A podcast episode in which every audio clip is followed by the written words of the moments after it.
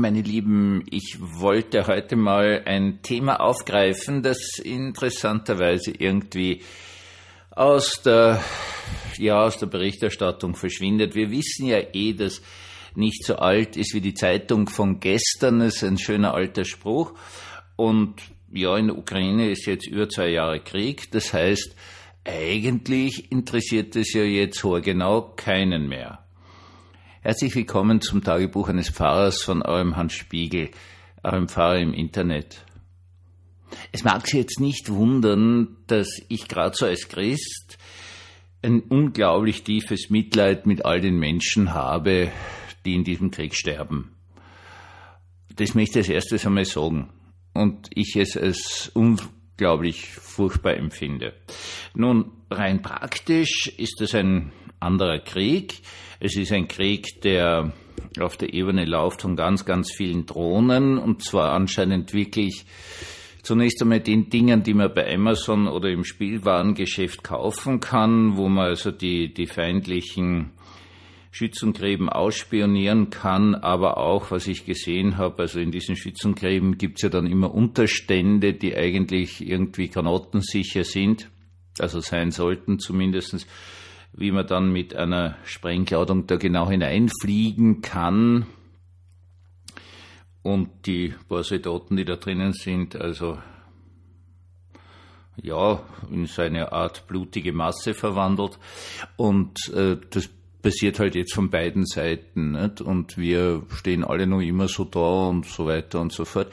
Und es ist überhaupt ziemlich blöd für die Ukraine, weil die ja keine Munition aus den USA mehr kriegen. Die USA waren der größte Munitionslieferant, das heißt auf gut Deutsch, denen fällt einfach die Artillerie jetzt weg, weil zu wenig Munition da ist.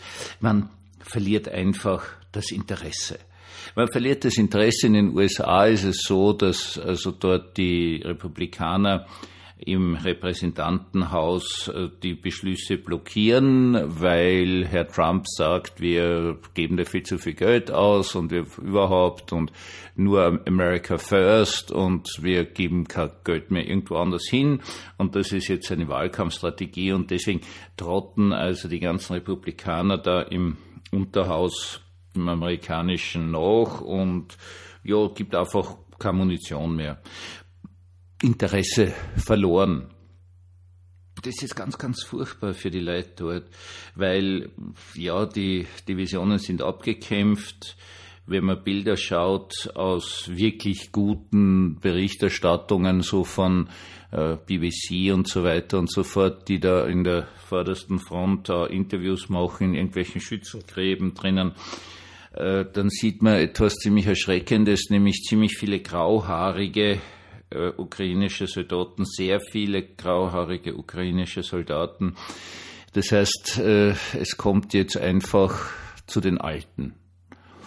Und es ist immer ein Zeichen dafür, dass eine Nation eigentlich keine Möglichkeit mehr hat, wirklich einen Kampf zu führen, was sie eh nicht können, weil, wie gesagt, sie immer weniger Munition haben. Die paar Deutschen Leopard 2, wenn die einen Schaden haben, einen größeren, müssen die bis nach Litauen geschafft werden, um dort repariert zu werden und wieder zurückgeschickt zu werden. Das heißt auf gut Deutsch, ja, wahrscheinlich wird es so ausgehen, wie eigentlich eh die allermeisten vermutet haben.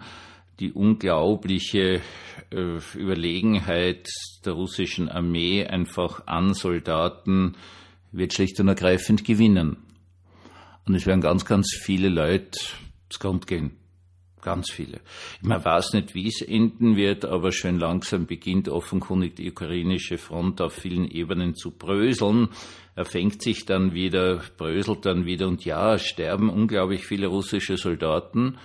Aber Herrn Putin ist es schlicht und ergreifend egal. Dem ist es vollkommen gleichgültig.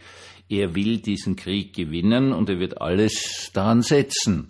Und wie viele Leute da jetzt sterben, ist eigentlich vollkommen gleichgültig. Ich wollte es einfach nur mal erwähnen, damit es nicht aus dem Gedächtnis verschwindet, damit man sich nicht nur der neuesten Sensation zuwendet. Und dann gibt es natürlich ein sehr großes Thema dabei, dieses Thema lauter Treue. Und dieses Thema hat in meinem Leben immer eine große Rolle gespielt. Ich kann nicht anders handeln und denken als treu. Also das ist so Erziehungsgeschichte und wie man aufgewachsen ist und was man von den Eltern erlebt hat. Ich, ich verstehe Untreue nicht. Ich sage das jetzt einmal ganz ehrlich, weil Sie jetzt vielleicht sagen, was der jetzt redet, ist ein Blödsinn. Es ist ein, bin ich, ja, und ich, ich kann nur treu sein, soweit ich irgend kann. Und jetzt diese Ebene damit anzusehen, dass man zuerst einmal äh, die Ukraine hochjubelt, um ihnen dann nicht einmal Munition zu geben, ähm, ja, da muss man sich dann schon einmal fragen, wo ist eigentlich dieser Begriff der Treue hingekommen? Generell habe ich schon langsam das Gefühl, dass das alles nicht mehr gibt. Also schauen Sie, wenn Sie auf eBay zum Beispiel schauen, äh, irgendwie ältere Automatikuhren, dann finden Sie dort sehr, sehr viele, die haben so eine Gravur für, keine Ahnung, 40 Jahre, teilweise 50 Jahre Treue zum Betrieb. Das heißt auf gut Deutsch, äh, es gab eine gegenseitige Treue der Arbeitnehmer und der Arbeitgeber. Man hat alles gemacht, um mit den Leuten bis von ganz am Anfang bis zur Pension durchzukommen. Und man hat die Leute dafür gelobt. Vor einiger Zeit habe ich erfahren, dass es nichts gibt, was mehr karriereschädlich ist, äh, so mittleres, höheres Management, als zwei Jahre oder länger als zwei Jahre in einem Betrieb zu bleiben, dann gilt man heutzutage als faul. Ist eine eigenartige Geschichte, oder? Ist das nicht ganz was Eigenartiges, dass das, was früher mal ein ganz, ganz hoher Wert war, nämlich Treue, dann sich auflöst. Wir brauchen ja über andere Ebenen, in denen Treue eigentlich eine ganz, ganz große Rolle äh, spielt, gar nicht zu reden. Bin immer fasziniert von all den Dingen, die ich so höre. Polyamorie. Früher einmal wurde es einfach ein untreues Schwein. Heutzutage leben Menschen ihre Polyamorie aus. Es beginnt, glaube ich, das sage ich Ihnen jetzt als alternder Pfarrer, einfach dieses Element der Treue. Dass man sich zu etwas verpflichtet und dass man das dann auch durchhält, in guten wie in schlechten Tagen. Und nicht einfach wie ich jetzt langsam den Eindruck habe, rumrennt und einfach sagt, naja, was ist jetzt das günstigste für mich? Also ganz klassisch waren ja diese, diese Geschichten, ja, solange wir studieren, bleiben wir zusammen. Und wenn dann einer von beiden Karriere macht, tauschen wir dann nach 10, 20 Jahren gegen ein neueres Modell aus, gegen ein fescheres Modell, energiegeladenes Modell. Das hat es immer gegeben, nur es war halt gesellschaftlich verachtet. Heutzutage habe ich manchmal das Gefühl, ist es einfach ein Element, wo man sagt, na, der, gut hat er oder gut hat sie das gemacht. Treue, finde ich, ist unendlich wichtig. Es gibt uns jenes Stück an Sicherheit, das wir in dieser Welt haben können. Denn diese Welt ist unglaublich unsicher. Keiner von uns weiß, ich sage das jetzt mal ganz brutal, ob er den nächsten Tag erlebt. Es kann immer irgendwas passieren. Ich kann heute am Abend in der Dusche ausrutschen und batschbum tot sein oder schwer verletzt in der Gegend rumliegen. Das Einzige, was uns wirklich ein bisschen Sicherheit in dieser Welt gibt, ist Treue. Wenn wir treu sind und wenn andere Menschen treu zu uns sind. Und ich denke mal, es ist ein erschreckendes Symptom unserer Zeit, dass diese Treue teilweise ja wirklich auf der Ebene läuft. Das tun nur noch Deppen, sicherlich nicht meine Ansicht. Und vielleicht sollten wir alle wieder mal hingehen und sagen, dass Treue etwas wirklich Tolles ist.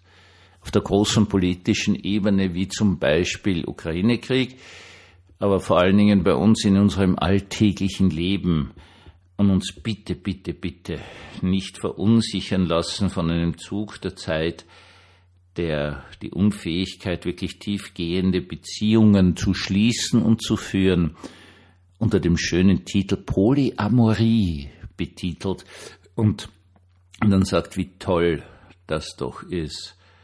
Wirklich wunderbar ist es, treu zu sein und wirklich wunderschön ist es, Treue zu erfahren. Einen gesegneten, einen behüteten Abend uns allen.